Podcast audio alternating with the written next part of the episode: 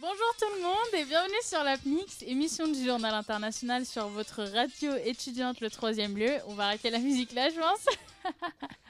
Euh, on se retrouve aujourd'hui pour euh, une quatrième émi- émission de votre équipe préférée, bien sûr, de l'Amérique latine. Yes Comme d'habitude, aujourd'hui, j'ai avec moi Zoé Baudouin. Salut Zoé. Salut Aya Paul Robillard qui nous a mis en forme avec sa musique. Bonjour. Salut Aya Elodie Babinet. Salut Aya Et euh, malheureusement, euh, Titouan Boulanger n'est pas avec nous aujourd'hui. Oh Mais euh, vous inquiétez pas, on a quelqu'un d'autre avec nous. Aujourd'hui, on a le plaisir euh, Ah. d'accueillir William Hernandez. Bonjour. Bonjour. Salut. Euh, alors oui, bah j'allais dire étudiant colombien, mais dis-nous euh, qui t'es. Euh, donc, je suis à Lyon depuis trois ans déjà. Je suis aussi à 3 Sciences Po avec vous. Et, Pas tous. et donc, euh, oui, je suis là et je suis colombien, donc euh, je viens vous aider un peu, euh, découvrir un peu l'Amérique latine. Et bah on, ça, ça nous fait plaisir que tu sois là. D'ailleurs, je vous ai pas encore dit de quoi on allait parler. Et donc, euh, sans plus attendre, faut savoir qu'on va vous parler de la problématique de drogue en Amérique latine. Et euh, rapidement, du coup, je vais demander à chacun de quoi vous allez nous parler. Paul, euh, tu, de quoi tu vas nous parler? Ça sera l'ayahuasca, qui est une drogue du fin fond de l'Amazonie. Ok, ok, ça tu nous diras tout à l'heure. Euh, Zoé, Moi, je vais vous parler des conséquences de la drogue sur la société. Elodie, de quoi tu vas nous parler? Moi, je vais parler des cartels et des organisations de narcotrafiquants. Bah, sans plus attendre, en fait, euh, bah comment Je commence. Alors, du coup, bah, vu que c'est une émission consacrée à la drogue en Amérique latine, on pouvait pas quand même ne pas évoquer avec vous les organisations qui gèrent ce marché illicite, parce que leurs influences dans les pays producteurs, donc évidemment, on peut discuter les, les, les critiquer les conséquences du narcotrafic, mais elles sont quand même euh, indéniables. Ces organisations, elles sont plus connues sous le nom de cartels, et c'est donc euh, bah, moi qui vais vous en parler un petit peu. D'abord, je vais revenir sur l'origine et la signification de ce qu'est un cartel. Le terme il était euh, initialement utilisé pour désigner les ententes illicites entre euh, des entreprises, donc dans le terme économique. Ensuite, on a généralisé son utilisation pour les organisations des narcotrafiquants, parce qu'en fait, ces organisations de, de trafiquants, elles se fondent sur le même schéma que les cartels d'entreprises. En gros, c'est différents chefs de cartels qui partagent les ressources qu'ils produisent, mais qui ils gèrent de manière euh, séparée leurs bénéfices. Il y a plusieurs dirigeants et une activité qui s'exerce sur un champ géographique assez étendu.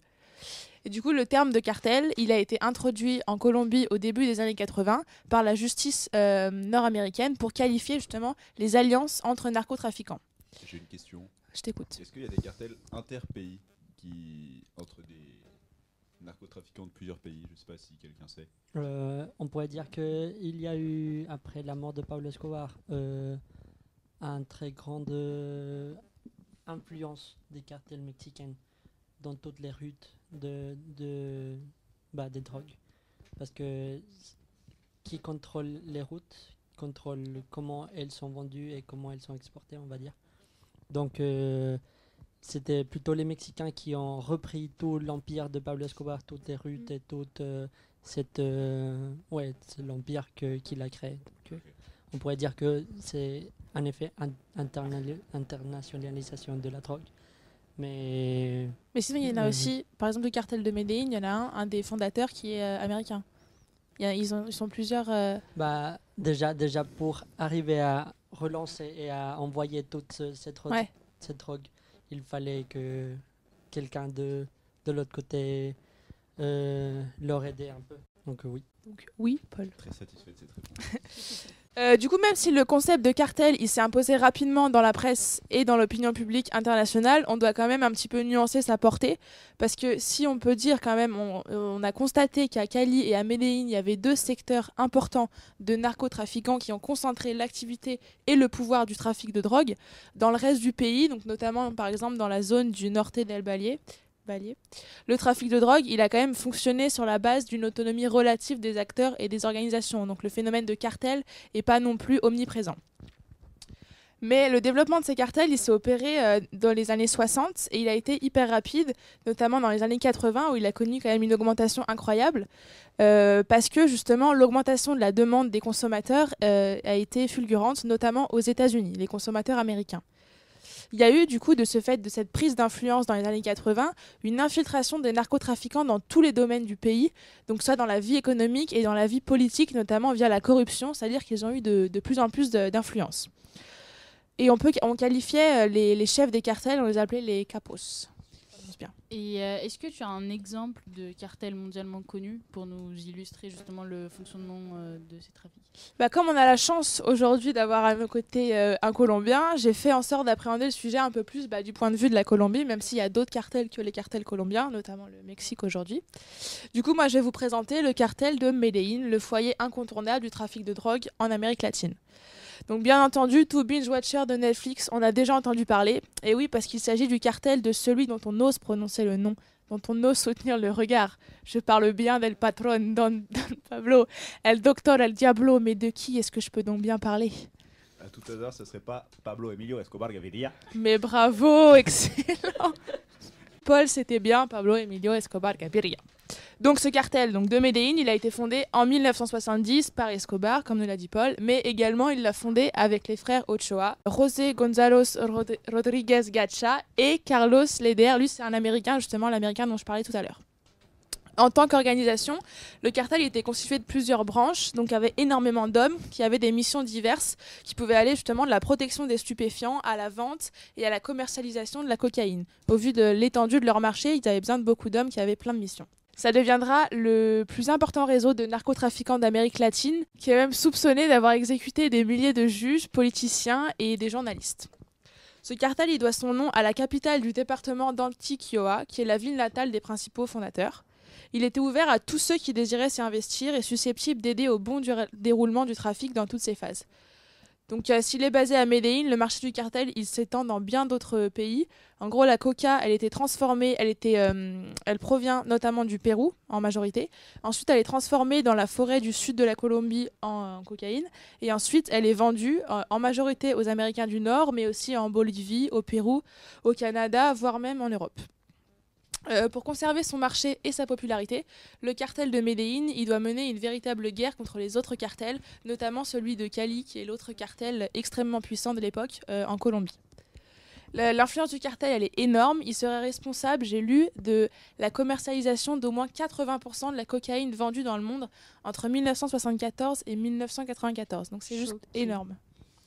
80% Je t'assure. Je Mais je- avec bouche bée. Truc de dingue. Et ah, donc évidemment, après la mort de Pablo Escobar en 93, le cartel il va, il va s'effondrer. Il y en a aussi la mort d'un autre fondateur, c'est Gacha. Et après justement la mort de ces deux piliers, les autres membres ils vont être abattus par les forces de police ou alors euh, emprisonnés à perpétuité. Et moi j'avais une question à poser à William, c'était savoir justement si après la mort de Pablo Escobar et Gacha, le cartel est encore présent, est-ce qu'on ressentait encore sa présence? Euh, après, tout après euh, la mort, oui, parce qu'on sentait euh, toute la présence de, du pouvoir du narcotrafic. Parce que avec Pablo Escobar, le, Pablo, le, pardon, le, le narcotrafic, il était toujours vivant, et même aujourd'hui, on va dire. Mais euh, de nos jours, on voit une violence euh, plus marquée dans le côté du champ de, des paysans et tout ça.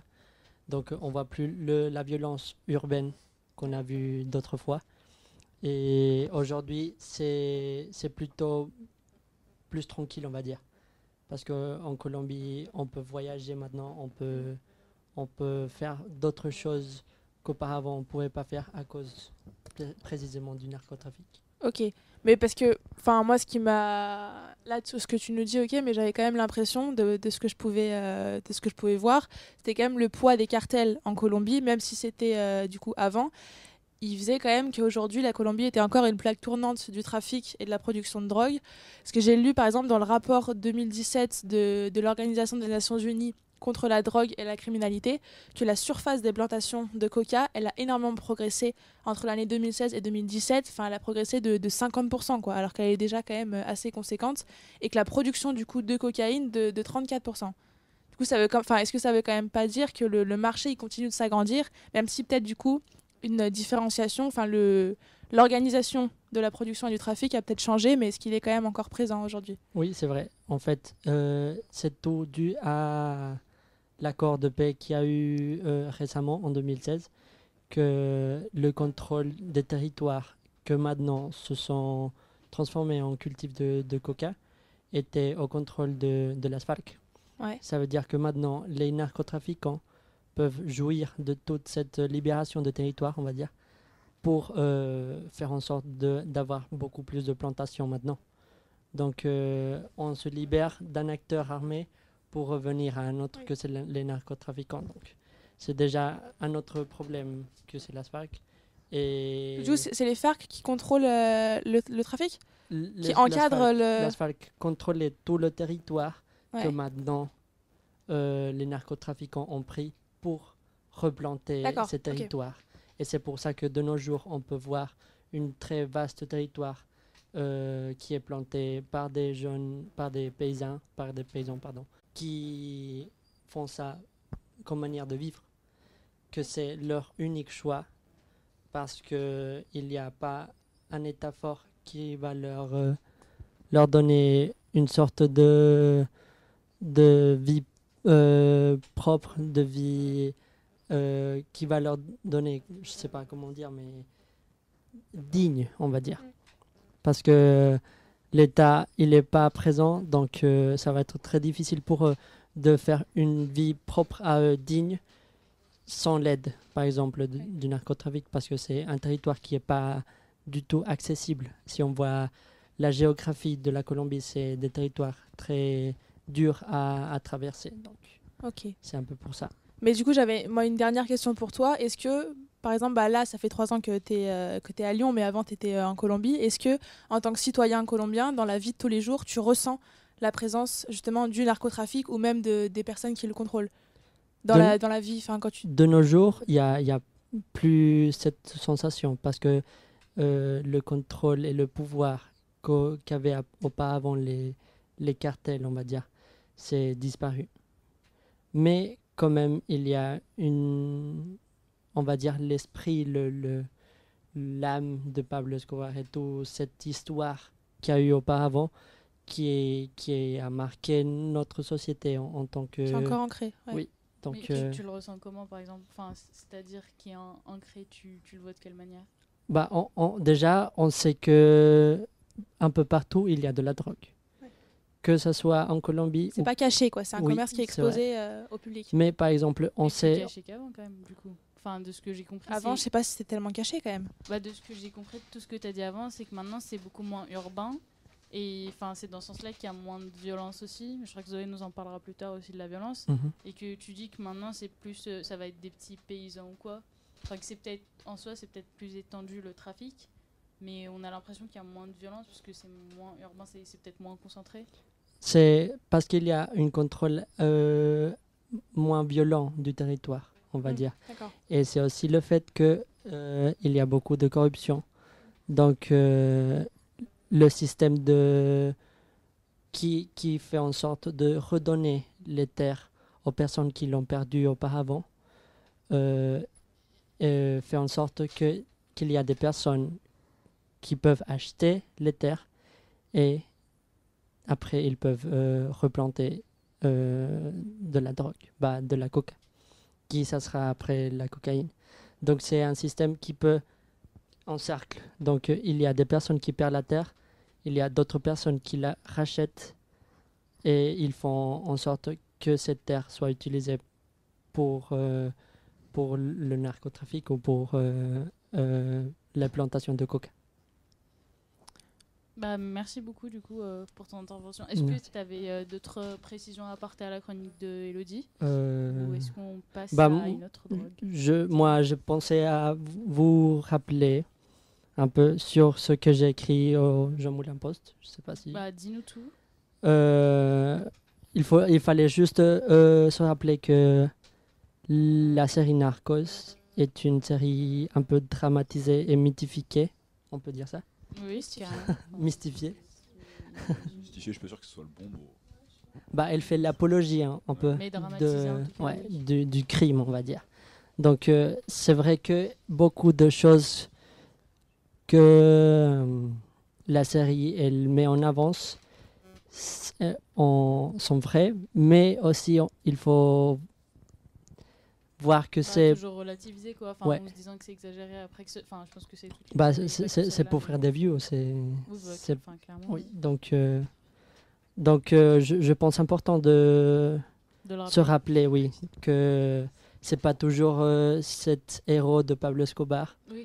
mais c'est c'est quelqu'un qui a tué plus de 3000 personnes. C'est quelqu'un qui a fait un très grand mal au pays, mais quand même qu'il faut se rappeler qu'il y a des personnes qui ont fait des combats contre lui et aussi qu'il a fait un très grand dommage au pays. Mais Oui. bon, c'est c'est juste l'impression que j'ai donnée dans mon écrit. Bah, euh, non, mais enfin, t'as raison de le rappeler. Puisque c'est l'effet que fait pas mal de séries. Mais du coup, merci beaucoup pour toutes tes précisions. Et De du coup, rien. on a pas mal parlé de cocaïne. Mais je crois que Paul, il s'est intéressé à une autre drogue. Laquelle? Alors c'est l'ayoSK.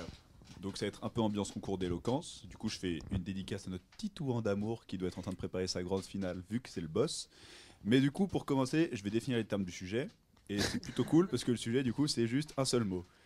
Donc ayahuasca ça s'écrit A-Y-A comme Aya, H-U-A-S-C-A. C'est quand même un super bon mot de Scrabble avec des lettres plutôt faciles à tirer et c'est parfait pour impressionner vos mamies d'amour. L'ayahuasca, c'est une préparation qui donne à ses consommateurs des hallucinations visuelles qui sont considérées comme un voile que le chaman doit lever lors de la cérémonie. On reviendra sur le rôle du chaman un peu plus tard de toute façon. Euh, L'ayahuasca, elle est faite à base de lianes du Binsteriopsis, qui est somme toute un arbre, et qui est prise sous forme de breuvage. Normalement, les chamans, ils l'utilisaient pour ses capacités curatives, conformément aux croyances et aux pratiques locales.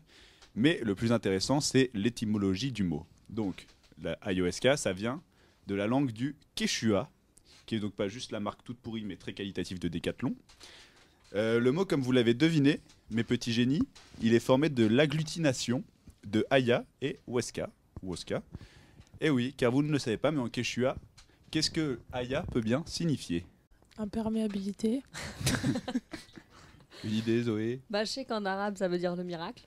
En arabe En grec Ouais, tu m'as spoilé ma relance. Ouais, désolé, mais bon, là, j'étais sous, j'avais Eh rien bah, à dire. Dis-toi que c'est limite tout le contraire. Et bien là, c'est une autre tournure, puisque ça veut dire la mort ou le défunt, aya. Ouais, Ah, Stylé sympa aussi. ton Pas moi, pas moi. Bon, après, OSK, ça veut juste dire corde. Du coup, la traduction littérale, ça serait la liane des esprits ou la liane des morts. Et encore, si on veut faire encore plus beau, ça serait la liane des âmes. Bon, je vais pas laisser Aya avec une si mauvaise opinion de son prénom, parce que le médecin équatorien Plutarco Naranjo va voler à son secours, puisqu'en 1983, il explique qu'en fait, Aya ne signifie pas l'âme de la personne morte, non, mais plutôt le cadavre.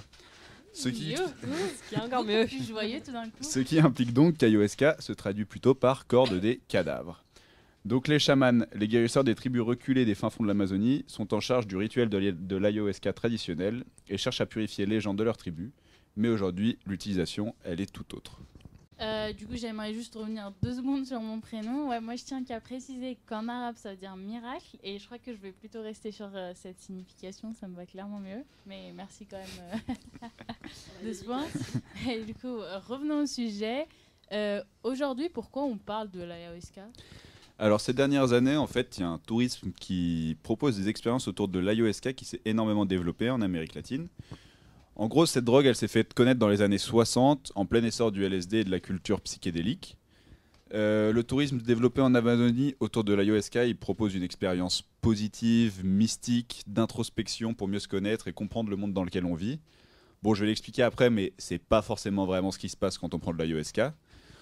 Euh, bien que le monde occidental s'intéresse de plus en plus aux traditions indigènes, la pratique de l'ayahuasca se détourne de plus en plus du rituel ancestral originel pour s'orienter plutôt vers une espèce de tourisme de folklore à sensations fortes. Euh, attirés par l'appât du gain, aujourd'hui, il y a même des faux chamans qui apparaissent et qui n'hésitent pas à prendre en charge des grands groupes de plus de 40 personnes dans une vaste cérémonie folklorique. Et du coup, lorsqu'on connaît le prix que les touristes ils sont prêts à payer pour vivre une expérience chamanique, on peut facilement comprendre aussi l'intérêt des locaux pour développer ce type de tour. Combien? Euh, il faut juste savoir que l'IOSK, ça a été déclaré patrimoine culturel du Pérou et du Brésil, de manière à protéger le breuvage, les rituels et la culture associée à son usage. Au Pérou, au Brésil, en Équateur et aux États-Unis, l'utilisation de l'IOSK est légale si elle est consommée dans un cadre traditionnel ou religieux. Bon, du coup, je crois que Elodie ne peut vraiment plus attendre. Du coup, je Dis-moi te pose vite la question à quoi ressemble une cérémonie Bon, moi je vais vous faire la version actuelle de la cérémonie, pas celle avec euh, les, les beaux indigènes euh, dans l'Amazonie avec leurs chamans pour se soigner. Donc, immersion dans une cérémonie de l'IOSK. Vous êtes un trentenaire ou un quarantenaire européen ou américain, et vous êtes en manque de sensations fortes en arrivant dans un pays comprenant une partie de la belle et malheureusement beaucoup moins grande forêt amazonienne. Mais l'Amérique du Sud possède bien des ressources. En effet, hop, vous voilà parti grâce au conseil Allez hop, c'est parti. Vous voilà parti grâce au conseil soit de locaux, plus Je ou m'y moins vois bien- là, je te jure, je m'y Ouais, vois. bah, alors attention là. Donc, oui.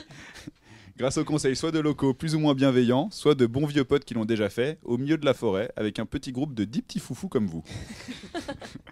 comme par miracle, après une petite heure de marche, vous tombez sur un temple. Bien éclairé, avec des petits matelas, installé en rond, avec au centre une place pour le chef de cérémonie. Petit teasing pour la suite. Un seau est à côté de chaque matelas, mais j'y reviendrai. À quoi peut bien te le servir? Voilà. Vous me direz, quoi de mieux pour une petite soirée test entre vagabonds? Ça fait rêver. Pendant votre installation dans le temple, on va vous demander si vous n'avez pas consommé d'alcool, drogue et même du porc. Me demandez Non. pas pourquoi, je suis pas chaman. Pendant les dernières 48 heures.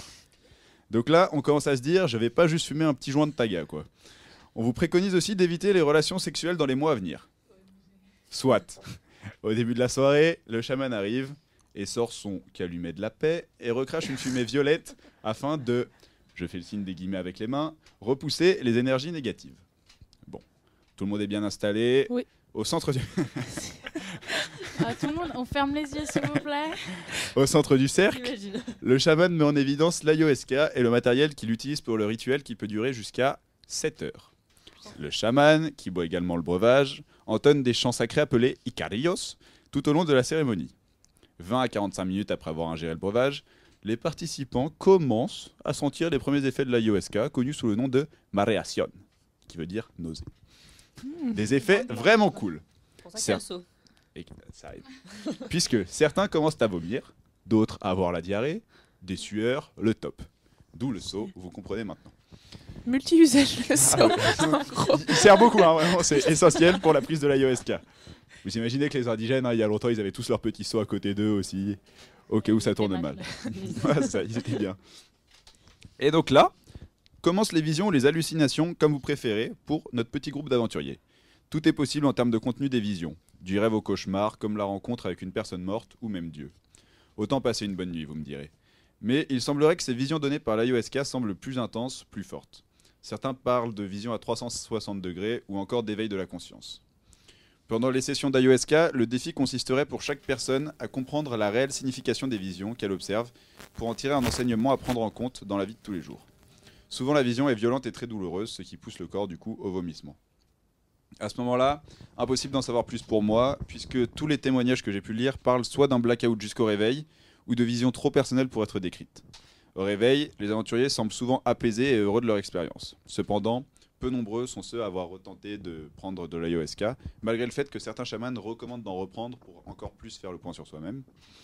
Les clients repartent donc conquis et enhardis de leur expérience de vrais indigènes et s'en vont promouvoir les bienfaits de l'ayahuasca dans leurs pays respectifs après avoir vomi toute la nuit. Donc t'es en train de dire que le seul moyen de savoir ce qui se passe, c'est d'en prendre. Ah bah, moi j'ai testé et vraiment c'est On incroyable. y va là. Voilà, On termine, on y va. C'est vraiment quelque chose à faire. Donc je finirai en citant l'homme pâle et sa passion pour la protection de l'environnement. La citation sera légèrement édulcorée pour pas qu'on soit censuré par le CSA. Donc il dit si l'on forçait toutes ces petites salopettes de dirigeants à prendre de l'ayahuasca, peut-être que la planète irait mieux. L'ayahuasca d'origine naturelle serait donc à même, de par sa thérapie purgatoire et intrusive, de recentrer les gens, même au cerveau les plus préoccupés, sur la nature et ses bienfaits. Bien vu l'homme pâle, chapeau l'artiste. Du coup, William, je voulais te demander, est-ce que toi, enfin, T'en tu- as déjà pris.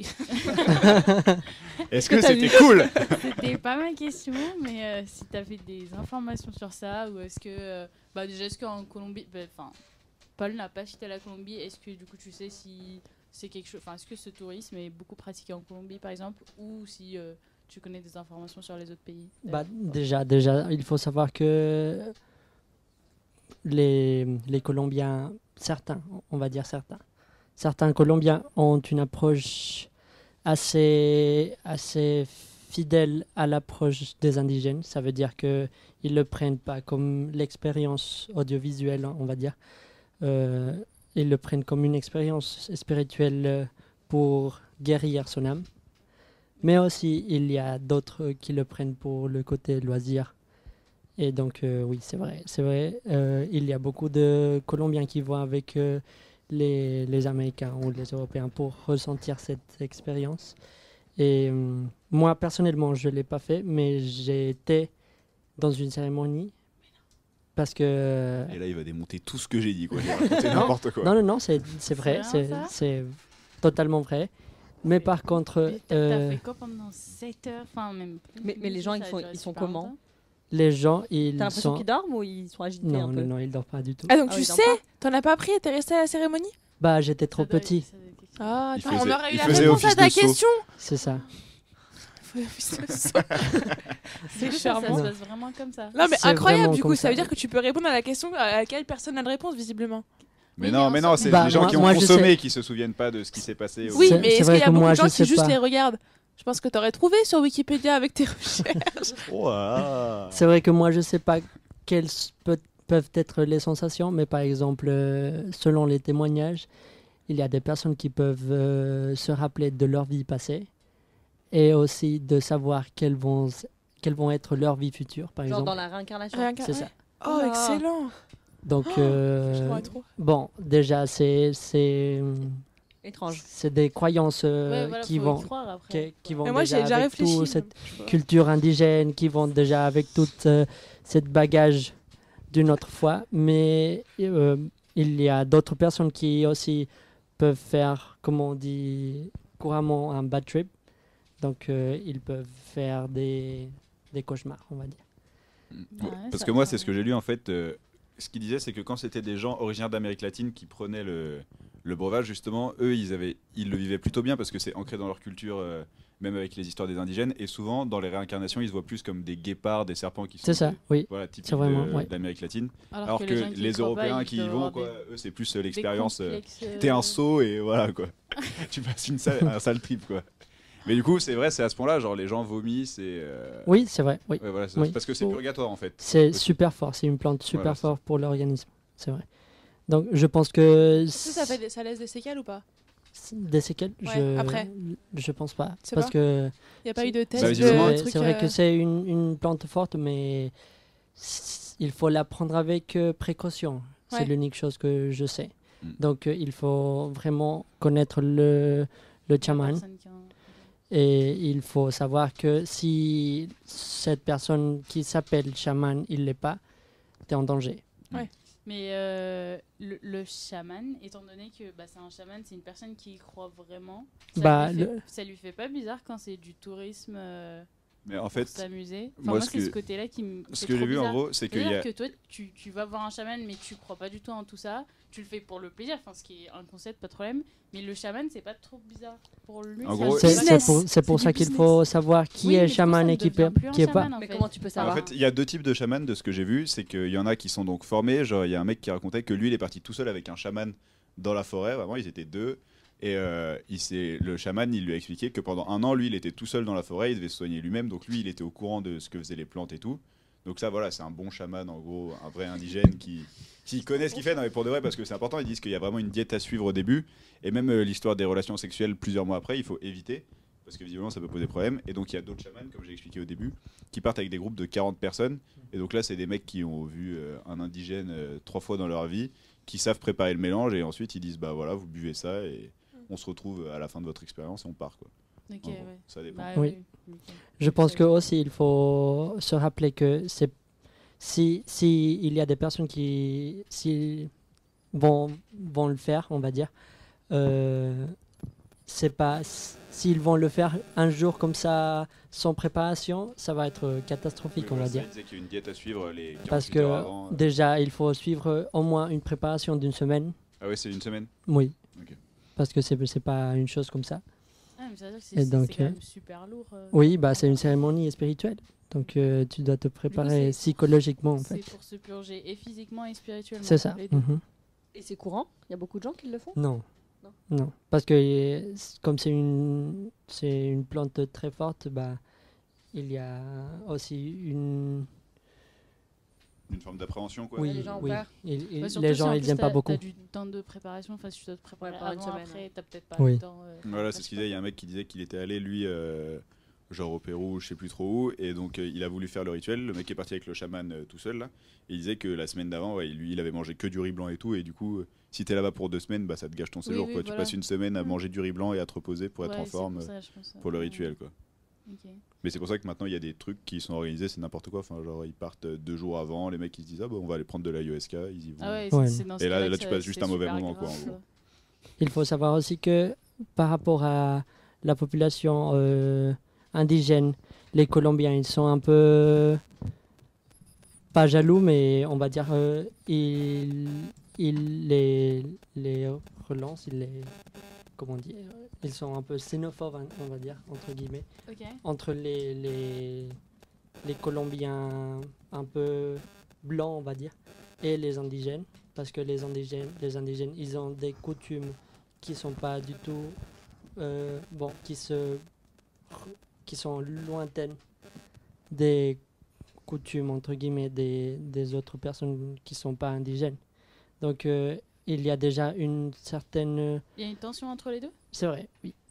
Ok, mais pourtant tout à l'heure, mais du coup tu parlais peut-être des, des, des Colombiens indigènes, mais tu disais qu'il y avait, euh, enfin dans la société en général, enfin c'était très, euh, bah tout ce qui est croyance envers les chamans, etc. Que tout, enfin les Colombiens majori- majoritairement ils y croyaient. Mais du coup non, c'est plus, euh, t'as deux, Pas, deux pas, parties de la pas population. majoritairement, c'est vrai. Il y a beaucoup de Colombiens qui, qui n'aiment pas ce côté indigène de leur héritage. Ok. C'est soit renier, soit assumer à fond en gros. C'est ça, c'est Il ça. n'y a pas de juste milieu. genre, euh, Bah, il, y a, il y a des justes milieux, mais on voit une majorité qui, est, qui, est, qui, les, qui les repousse. Parce que c'est.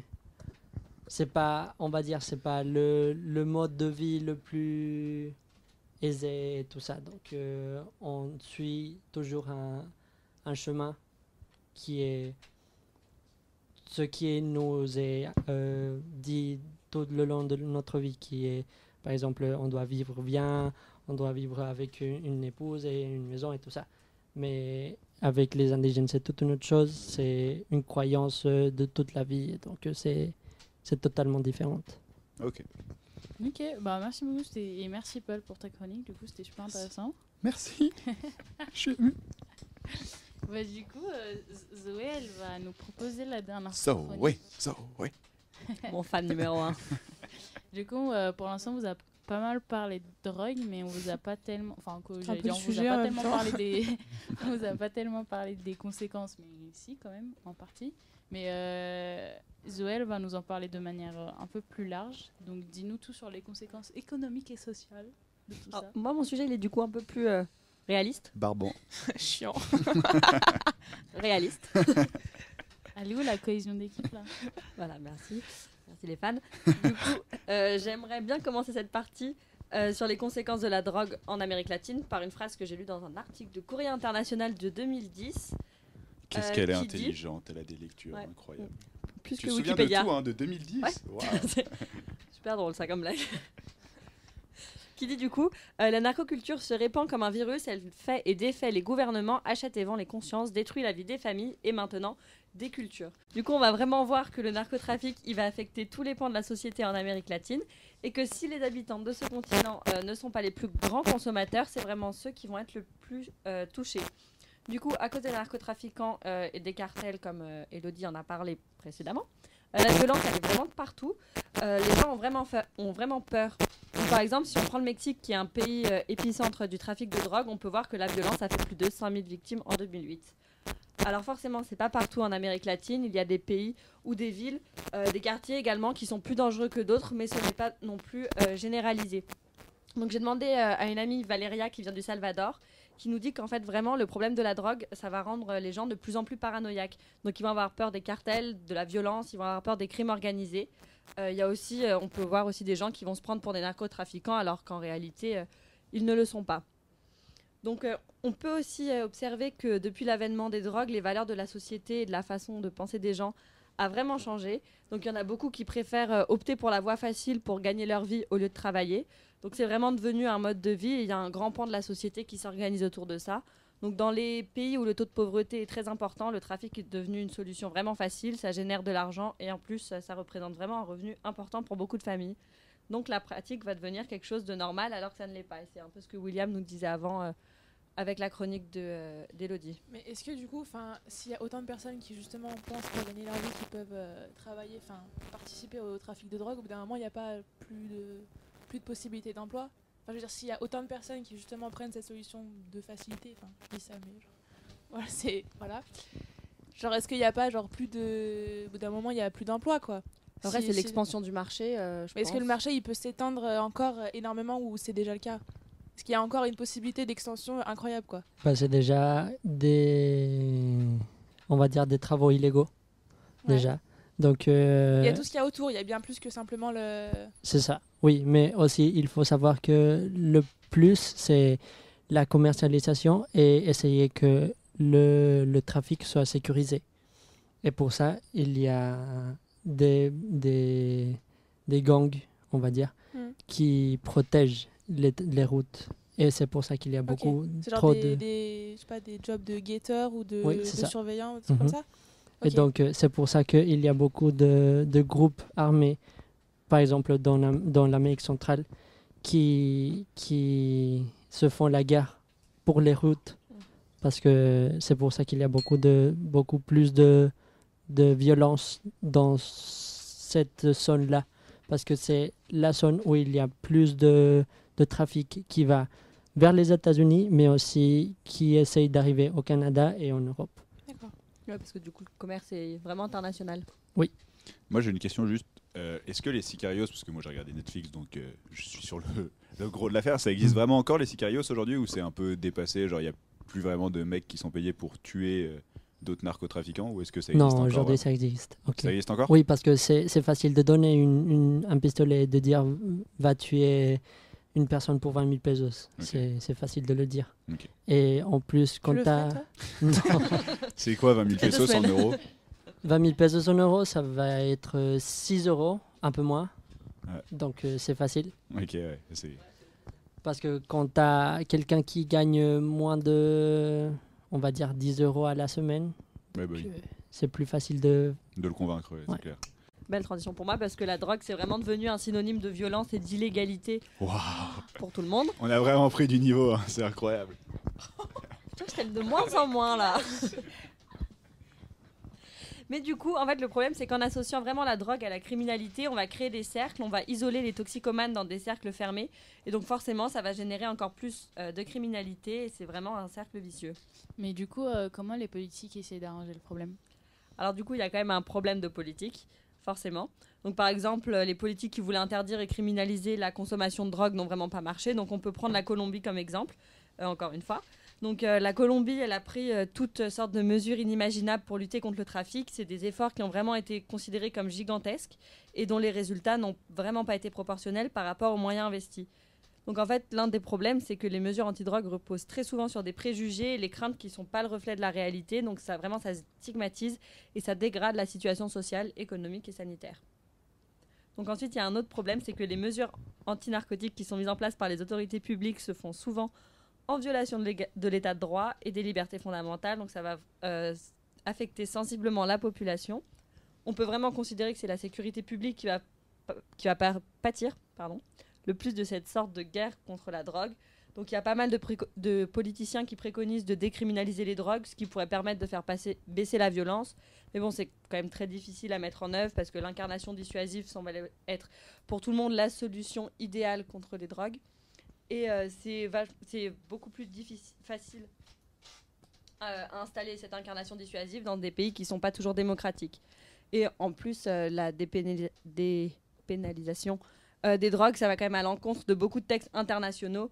Euh, par exemple, la Bolivie, y avait quelques problèmes lorsqu'elle avait voulu reconnaître le droit à l'usage de la feuille de coca. Euh, du coup, s'ajoute à tous ces problèmes une Amérique latine dont beaucoup de pays sont victimes d'un système judiciaire et politique qui est corrompu. Euh, le problème, toujours euh, le problème de la drogue, c'est toujours une issue qui reste sans réponse. Donc c'est ce que disait Juan Manuel Santos, le président de la Colombie, en 2011. Il disait Nous avons perdu nos meilleurs juges, nos meilleurs hommes politiques, nos meilleurs journalistes, nos meilleurs policiers dans ce combat contre la drogue, et le problème reste toujours là. Peut-être que tu as quelque chose à dire, William. Oui, est-ce que tu es d'accord avec euh, ce Tout à fait. Mais aussi, je pense que c'est par rapport au. C'est tout à fait par rapport au système politique euh, depuis les années 50 en Colombie, par exemple. Parce que si on remonte dans l'histoire, il n'y a jamais eu un gouvernement au moins de centre. C'était toujours, toujours, toujours de droite. Donc on voit une, une continuité de réticence contre le changement.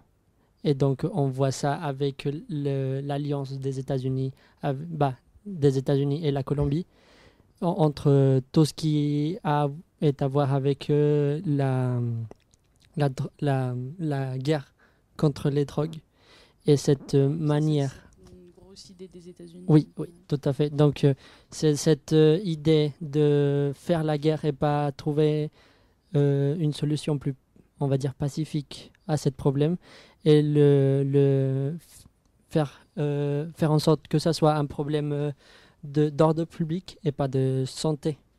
Et c'est déjà quelque chose euh, qui doit changer pour essayer de euh, passer la page et devenir euh, quel- bah, une société qui n'est pas totalement contre les drogues, mais une société qui peut vivre avec certaines, certaines drogues et essayer de, de lutter ça d'une manière viol- pas violente, parce que ça a coup, toujours été comme ça. le changement, il est pas pour, enfin, dans, Non, même pas. pas dans un futur proche. Non, parce que avec l'élection de...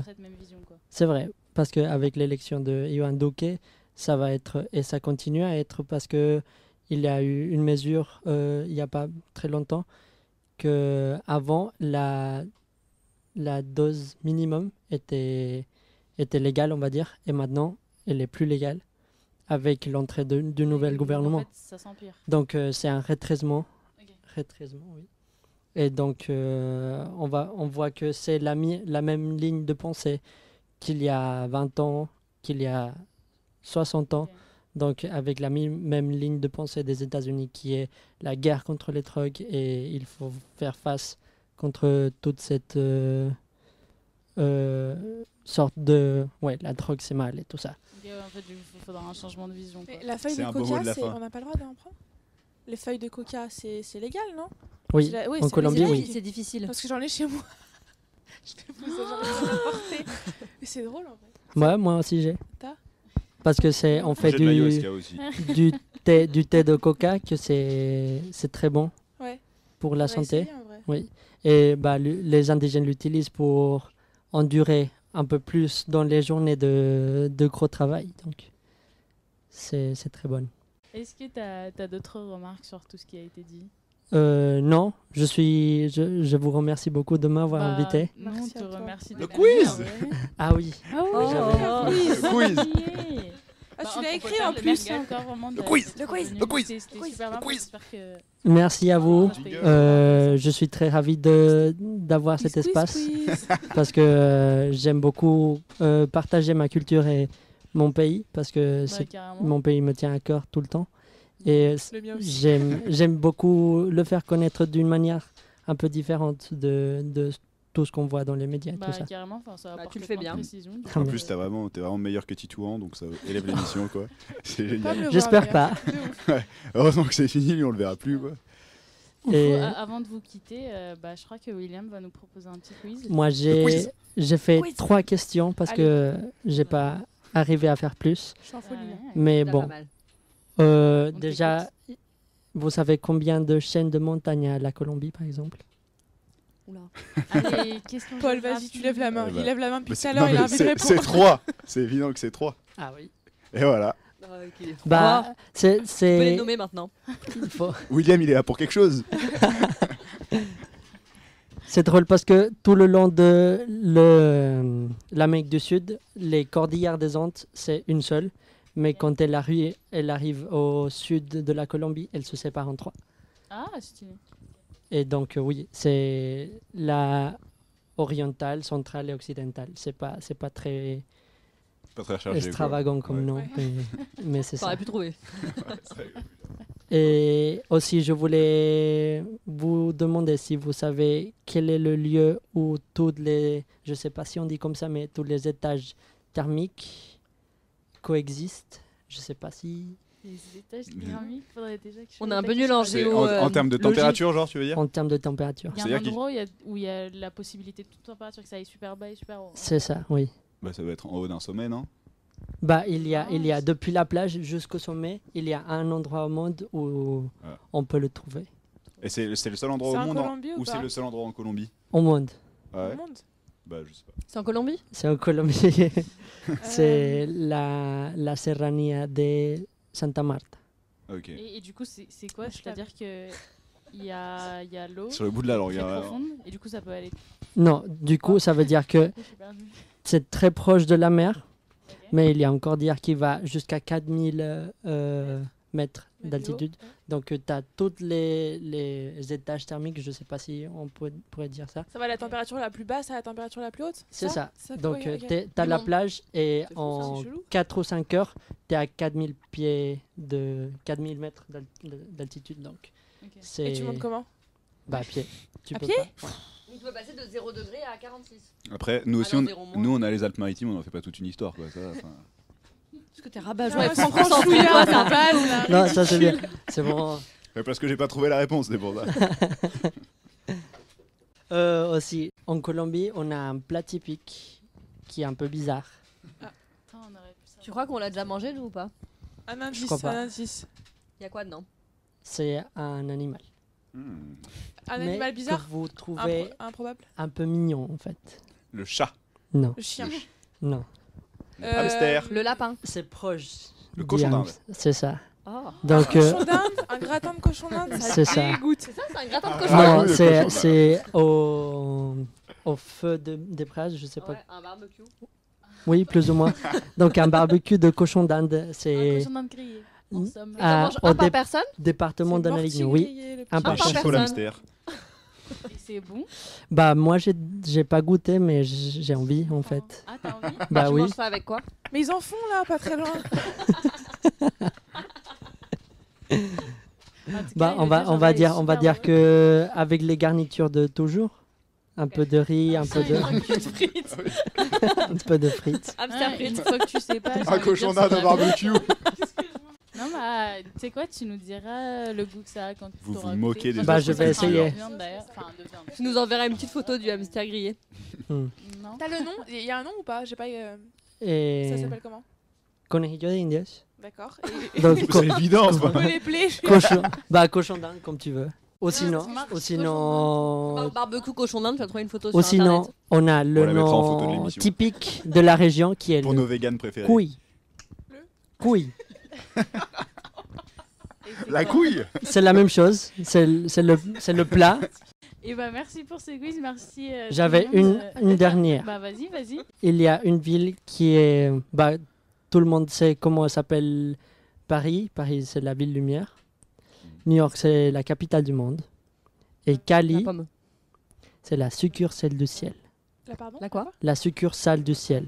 Ça veut dire quoi La succursale du ciel, ça veut dire qu'il y a en gros le ciel qui a envoyé une, une petite partie du ciel en terre. Ouais. Et c'est dû à toute l'ambiance de fête et de, de charisme et de, de gaieté qui donne la ville. Euh, donc ils l'ont appelé un peu comme ça joyeusement la succursale du ciel et je trouve ça très très beau. Du coup, euh, merci William encore une fois d'être venu. d'avoir Merci à toi, Aya. C'est super intéressant. Et merci à toutes vos chroniques. À très bientôt. Adios Ciao